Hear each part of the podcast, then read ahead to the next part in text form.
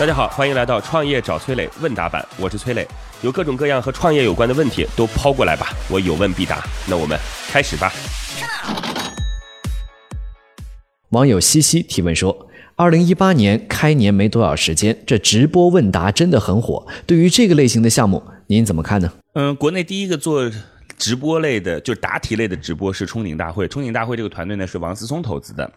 然后呢，他们当时也是在美国看到一个类似于像这样的 app，然后回来之后马上用了差不多两三个月的时间就把这个产品研发出来，然后紧跟着今日头条就推出了，所以速度非常非常的快。当时大家去做冲顶大会的时候，一直认为说这是让直播可以让更多人参与的一种方式，因为答题这种方式参与的人会更多，而且用户的净值也会更高一些。以前可能去看那种就是综艺秀也好，游戏也好，它还是小众人群。呃，但是真的做了之后，发现了一件事，让大家乐此不疲的去纷纷就是上马这个答题的这个项目，或者说纷纷在自己的板块当中加一个答题。为什么呢？原因就是大家发现说，通过这种方式获取用户的成本实在是太低太低了。就过去我们差不多获得一个用户的成本会是在。呃，一百块钱以上就是 App 的获得用户的成本啊，但是通过这种方式啊，一个用户的成本差不多就十几块钱吧，就降低了十倍左右，所以大家觉得哇，太好了，太好了。但是大家忽视了两件事情，第一件事情呢，就是这批用户上来之后，到底是不是活跃度很高的用户，未来有没有可能会为于为这个 App 付费来买单？这件事情大家忘了，呃，因为它本身并不是奔着这个 APP 来的，这个可能就奔着答题这件事情来的。然后第二个呢是。对于政府的监管给忘了，就是我们知道说，在小程序当中有个很强的答题类，它不是直播类的答题啊，它是这种就是，呃，互动式的在线呃在线答题。那这个呢被禁了，禁的原因就是因为答题当中的很多内容其实触碰到了政策监管的红线。在春节期间，类似于像很多呃头条也好，然后这个冲顶大会也好等等都停了，原因就是。他们的题目内容本身其实涉及到了政策的监管，那未来答题会发生什么样的事儿呢？第一是会有更多的玩家跟进，如如果政策放开的话；第二呢，有可能会出现很多单场千万级的奖金，因为我们知道头条已经是百万级的奖金了；第三呢，就是政策可能会更加的严厉，因为答题这件事情，很多人会认为这是一个权威的答案。如果说在一些关键性的问题上，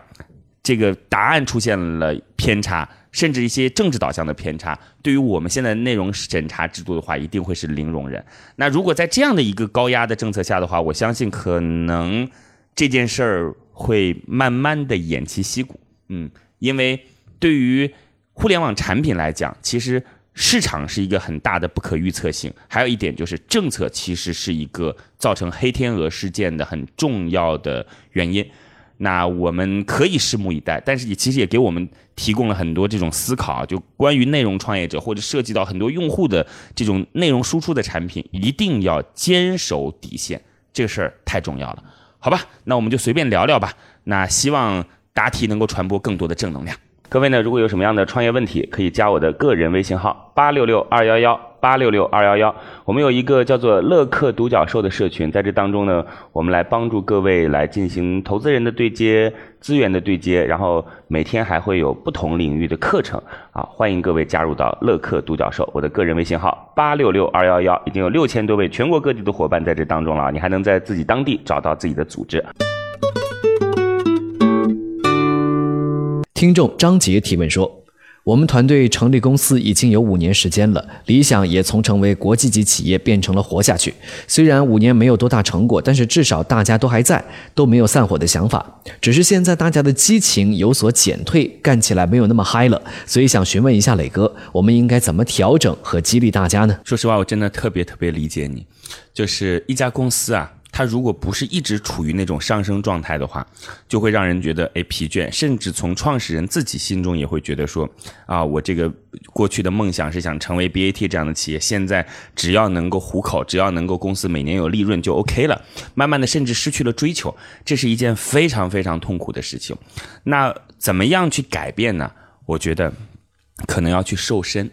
瘦身是什么意思？瘦身就是做减法。你仔细的去思考。到底在你众多的业务当中，因为相信你经过五年时间，业务铺展的面已经很广了，哪个才是你的初心？哪个才是你当时最想做的？而且你认为你团队的基因是能够做得到的？目前市场上也的确存在这样的痛点的用户，的确没有被满足的，就是把它重新拎出来，好好的去想一想，我们有没有可能再从初心出发，就满足这个单点的需求？就像一家这个创业公司一样。然后我们把那一个点拎出来，要做到极致，做到最好，做到我区域当中，做到我所能看的视野范围当中的最好。这个事儿如果能做到，会重新焕发出生命力。当然，还有一种方式就是重新成立一家新的公司，或者说成立一个分的部门，慢慢成为一家新的公司，让他们来执行这样的任务。创始人就把所有的精力用到这样的一家公司当中去，那就相当于是让过去一个稳定的团队来书写，新的团队再来开疆拓土。